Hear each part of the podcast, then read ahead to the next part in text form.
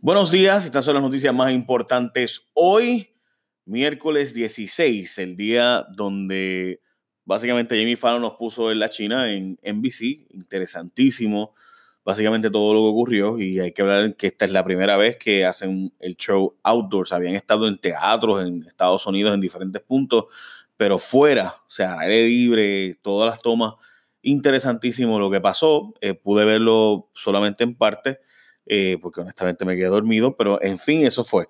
Y de hecho fue a las 12 y 30 horas de Puerto Rico. Bueno, pero con las noticias de aquí, localmente, puedo decir que el, especial de Jimmy Fallon destacó la patria eh, puertorriqueña al mundo, o sea, la cultura puertorriqueña, los programas, eh, hoy todos van a estar hablando de esto, básicamente como se baila en las calles de Viejo San Juan, se puede ir a Toro Verde a lanzarse el segundo zipline más largo del mundo, la comida con el chef Andrés, pues fueron a eh, José Andrés, fueron a Piñones, comieron rico, ¿no? Eh, hablaron de la, cultura culinaria puertorriqueña, eh, que es a otro nivel. En fin, puse dos links para que puedan ver bastante detalles, resumen de lo que pasó y demás. Y obviamente esto fue sin duda un honrón enorme.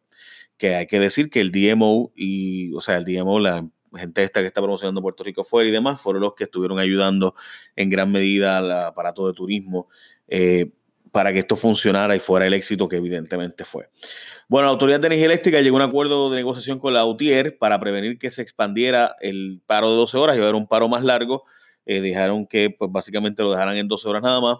Y con eso, pues, van a discutir ahora la paga de los celadores, el plan médico de los empleados y sus contrataciones que se están dando, que según dice la UTIER, cuestan mucho más caras. Por ejemplo, mencionan que cobran hasta tres veces más por la poda de árboles cerca del tendido eléctrico que lo que cobrarían empleados de la Autoridad de Energía Eléctrica y que hace años ellos están proponiendo eh, hacerlo ellos y los empleados retirados de la autoridad, un proceso de emergencia de contratación que costaría mucho menos, dicen ellos, que estas empresas privadas, pero la Autoridad de Energía Eléctrica dijo que él va a seguir contratando empresas privadas, estaremos al pendiente.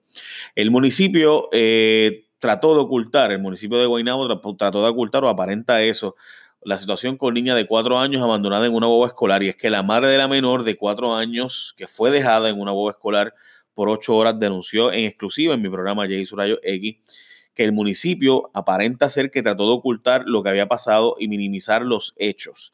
La mujer dijo, por ejemplo, que no la llevaron a un hospital de inmediato a la niña, sino al punto de encuentro donde estaban, etc. En síntesis, para aquellos que no vieron el programa, y está el link completo para que lo vean, con la reacción del alcalde y demás, lo cierto es que esta niña estuvo desde las 7 y 40 de la mañana hasta las 4 de la tarde. Se suponía que si ella, la niña nunca llegó a la escuela, le enviaran unos mensajes de texto y llamaran a la madre y al padre. Eso no ocurrió. Se suponía que el, eh, se, se firma un documento de que le entregaste a la niña. Se supone que se verifique el que ese documento esté firmado de los niños que se, se encontraron. Evidentemente, eso, esa corroboración del documento no ocurrió. Tampoco el chofer de la policía verificó si había un niño dentro eh, de, la de, la escolar. Eso obviamente tampoco ocurrió. Así que hubo un montón de irregularidades adicionales al asunto de que dice la mamá que cuando van a las 4 de la tarde a toda prisa a buscar a la niña, eh, que obviamente ellos llamaron a las autoridades, las autoridades empezaron a buscar y buscar, eh, fueron y cogieron a la niña y se la llevaron de la boba escolar y en vez de llevarla directamente a un hospital o algo por el estilo, la llevaron al punto de encuentro como si nada hubiera pasado. Y pues eso, eso es lo que ella menciona. El alcalde dice que no, los hechos no fueron básicamente así. Dice casi todos los hechos iguales, excepto la parte final. Eh, so, pueden verlo para que ustedes mismos lo observen.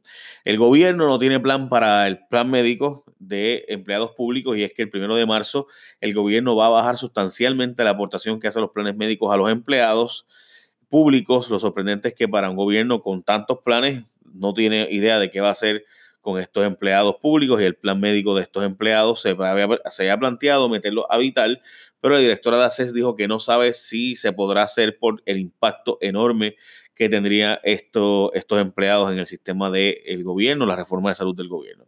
La Iglesia Católica busca no pagar pensiones de maestras alegando libertad religiosa, haciendo alusión a que el Tribunal Supremo violó su derecho constitucional a libertad religiosa tras declarar que la iglesia en Puerto Rico es solo una y muchas diócesis no, y no muchas diócesis como se alegaba.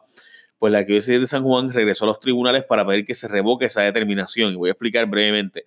La iglesia católica en Puerto Rico se divide por diócesis. No hay una iglesia sola, única en Puerto Rico. Esto desde el Tratado de París en el 1898 se respetó el que hubiera diferentes diócesis y cada diócesis, su supervisor es el Papa directamente. O sea, eh, el arzobispo de San Juan no es el jefe de la Iglesia Católica de Mayagüez, ese es un obispado distinto. Y lo mismo de Ponce, ese es otro, otra región, ¿no? Y esa región se reporta al Vaticano. Y pues las maestras de la Iglesia Católica que trabajaban para estos colegios son de la diócesis de San Juan, no de la diócesis de Mayagüez. Así que, ¿por qué meter la diócesis de Mayagüez? Eso es lo que está alegando la Iglesia Católica ahora. Empleadas, empresas perdón, reciben hasta casi 400 millones por no despedir empleados tras María.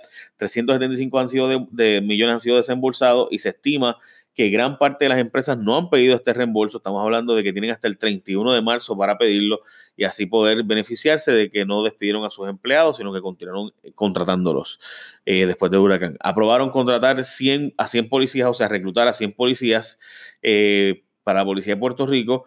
cerca de 455 policías tomaron los exámenes de admisión o y entonces de esos 53 esperan por pruebas de polígrafo y 76 aguardan por finalizar la tercera etapa y así calificar y ser parte de la nueva academia. Así que OGP autorizó ese asunto. Le llegó el día a Cofina y vigilan a la Junta por impugnación de no pagar 6 billones. Hoy eh, es el día donde el tribunal, hoy mañana, by the way, es día que el tribunal federal va a ver el caso de Cofina y si acepta o no el acuerdo ahí va a haber oposición, por lo menos. De hecho, la, la UTIER acaba de presentar también una posición en contra del acuerdo. Y Nidia Velázquez también dijo que va a estar vigilante de la impugnación de no pagar los 6 billones de la deuda que ha hecho la Junta, declarando que es inconstitucional. Ella está de acuerdo con esa medida y que está por buen camino, pero hay que ver. Recuerden que ahora la Junta no solo tiene que complacer a los republicanos, sino también a los demócratas que están en la Cámara y pues estas medidas parece que es más por esa dirección que van.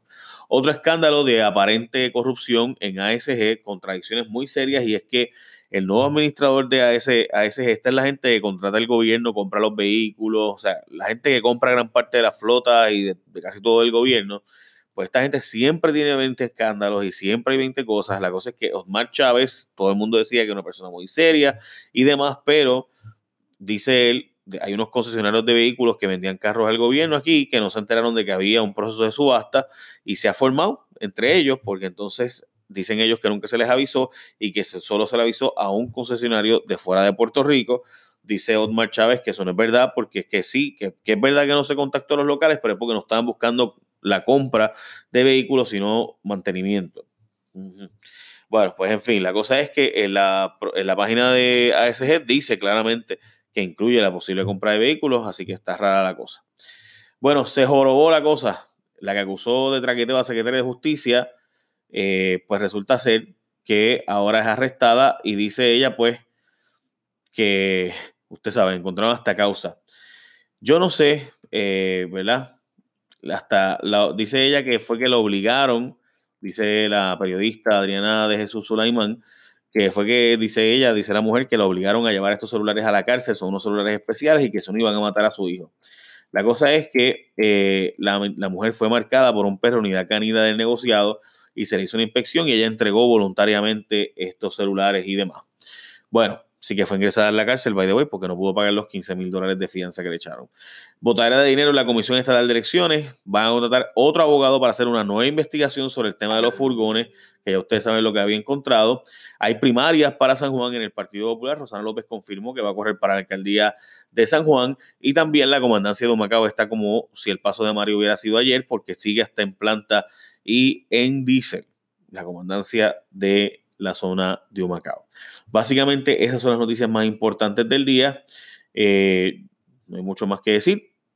Eh, échame la bendición. Buen día.